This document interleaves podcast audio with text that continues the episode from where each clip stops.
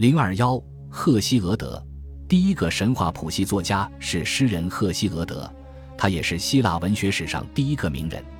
他的诗歌可能创作于公元前七百年左右。荷马史诗的非个人风格，确定无疑的没有显示任何诗人个人的信息。但是赫西俄德通过他自己的方式告诉了我们一系列事实：他的父亲来自库麦，离开了家乡，不是逃避富裕和幸福，而是为了逃离宙斯加给人们的可怕贫穷。他定居在赫利孔山附近的一个贫穷村落阿斯克拉，这地方冬季寒冷，夏季酷热，风和日丽之日犹如凤毛麟角。工作与时日六三七四零，阿斯克拉在博奥提亚，因此。赫西俄德的父亲居住在远离家乡的地方。赫西俄德还告诉我们说，当他在赫利孔山下遇见缪斯之时，他成了一个歌手。他们给他一根树枝，并把一种无声的音乐吹进他的心扉。然后他穿过海峡，去到优卑亚，参加卡尔基斯一个名叫安菲达马斯的人的葬礼，并在歌唱比赛中赢得了一个奖品——三角杯。他将其献给了缪斯。他有一个兄弟叫佩尔塞斯，然而，关于佩尔塞斯有一个问题，我们不得不回过头来看看他。除了给我们这些信息以外，赫西俄德有着强硬的个性，这一点也使他的作品有别于史诗。我们没有看到贵族的影子，取而代之的是一个说话者。这个说话者喜争论，好怀疑，幽默讽刺，节俭朴素，喜爱箴言，不相信女人。他的两部作品《神谱》和《工作与时日》传统上被归为教育诗，像荷马史诗一样，他们都以六音部写成。赫西俄德将自己描述为一个歌手，因此人们很自然地认为这些诗歌也是从一种口头传统发展而来。一些人认为赫西俄德是第一个将自己的诗歌写下来的人，他的作品包含了诗化程度很高的段落。但是总体来说，M.L. 维斯特对赫西俄德的乡间六音部的评价是非常精当的。神谱的创作在前，一开始赫西俄德就表明他受到了委托，说明了缪斯是如何激发他，并且吩咐他歌颂永生快乐的诸神的种族，但是总要在开头和收尾时歌唱他们自己。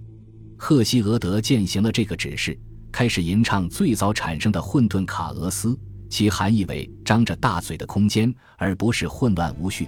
接下来是盖亚大地以及所有神灵和人类，然后是大地深处的塔尔塔罗斯，还有爱神。盖亚大地生了乌拉诺斯天空，使用双重名称是为了表达这些存在的双重方面。他们既是自然界的事物，也是神人同形同性的人格化身。乌拉诺斯是繁星似锦的皇天，但是他又与盖亚诞下子嗣。然而，刚一落地就被其父藏到大地的一个隐秘处，不见天日，并且天神十分欣赏自己的这种罪恶行为。神的产生就是世界的产生，神的谱系也包含了宇宙进化。大地是首要的必须之物，因为一切其他事物都要以大地的位置为参照，要么在其上面，要么在其下面。就像我们看到的，天空是赐予大地的。但也是一个很好的伙伴，并且有着相当的大小。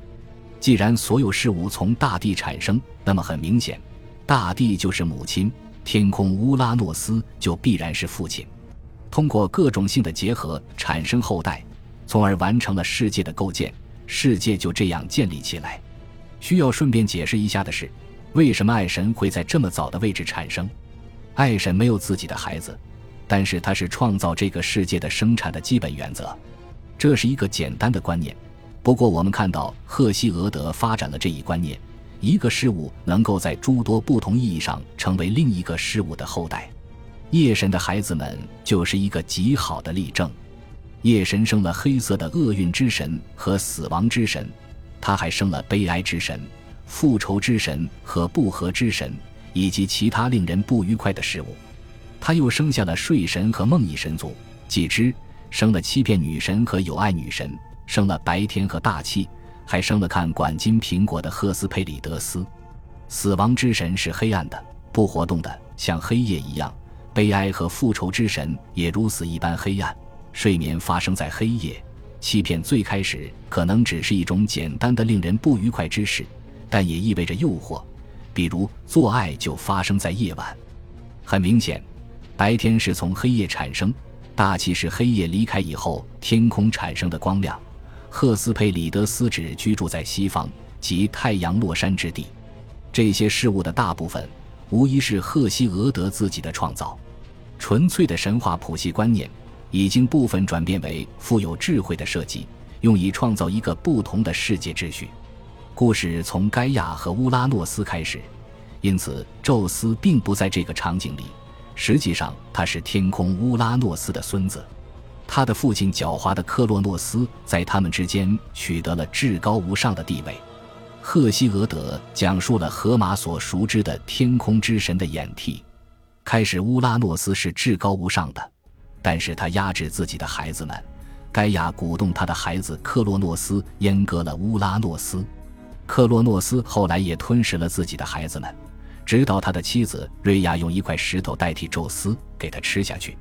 克洛诺斯的孩子宙斯在克里特被抚养长大，强迫他的父亲吐出他的兄弟姐妹，在他们和其他力量的帮助下，打败了克洛诺斯和他的提坦巨人，并将他们扔到塔尔塔罗斯。这个野蛮的传说一直是一件令人感到奇怪的事情。宙斯自己的名字意思是天空，尽管古典时代的希腊人忘记了这一点，但是很奇怪，他有这样一个祖父。其名字显然就是希腊人对天空最常见的称呼，并且乌拉诺斯和克洛诺斯都没有在记忆中真实存在过。这个事迹对一系列古代近东语言的试读表明，这个故事是对一个非常古老传说的翻译。赫梯人在公元前一千二百年就知道了，胡里安人和腓尼基人也知道，巴比伦人一年一度朗诵的《以利马以利斯》史诗中可能还要早了六百年。其最初的源头可能属于苏美尔人，在这些东方故事中，我们发现了神灵的演替、阉割、吞食等主题，以及石头复生的主题。尽管有着不同的表现形式，但是表明了这些与赫西俄德作品的相似之处并非偶然。我们看到，尽管宙斯的前辈已经处于模糊状态，实际上仅存于这个神话中，但是在美索不达米亚。一个城市确实崛起了，并从另一个城市那里夺取了至高无上的权利，然后把自己的神尊为最高的天神。因此，巴比伦的马杜克取代了尼普尔的恩里尔。这个神话的背景似乎是美索不达米亚，而不是希腊。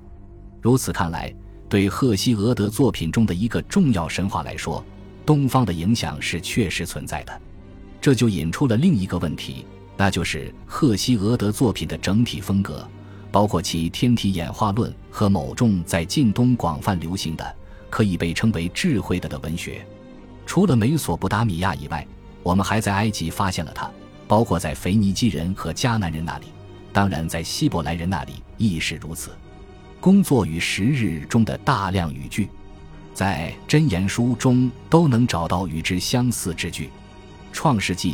以世界的创造开篇，而非在人类的谱系和不同民族产生。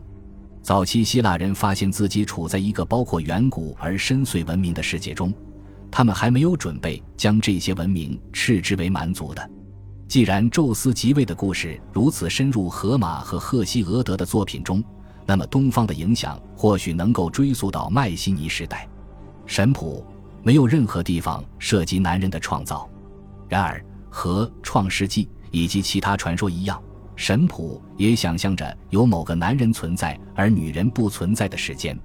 女人的创造大约来自以下途径：是希腊特殊的献祭仪式的产物。曾经，聪明的普罗米修斯巧妙地分割了一头屠宰的公牛，哄骗宙斯。其中一堆里面是牛肉，但是摆得不显眼，看起来很少，并用牛的肚子盖上。另一堆骨头则摆得很好看，用肥腻的牛油盖上。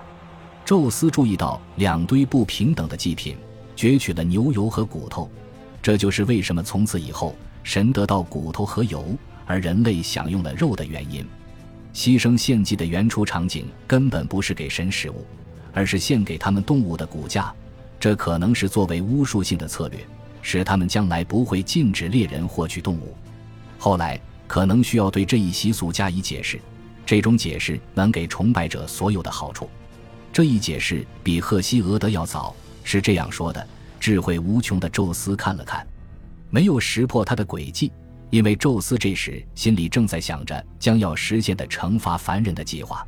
宙斯双手捧起白色脂肪时，看到了普罗米修斯巧妙布置，用以欺骗他的白骨，不由得大怒起来。我们看到，以赫西俄德的风格，确实试图维护宙斯的全知全能，尽管这个故事明显表现出神上当了。恭喜你又听完三集，欢迎点赞、留言、关注主播，主页有更多精彩内容。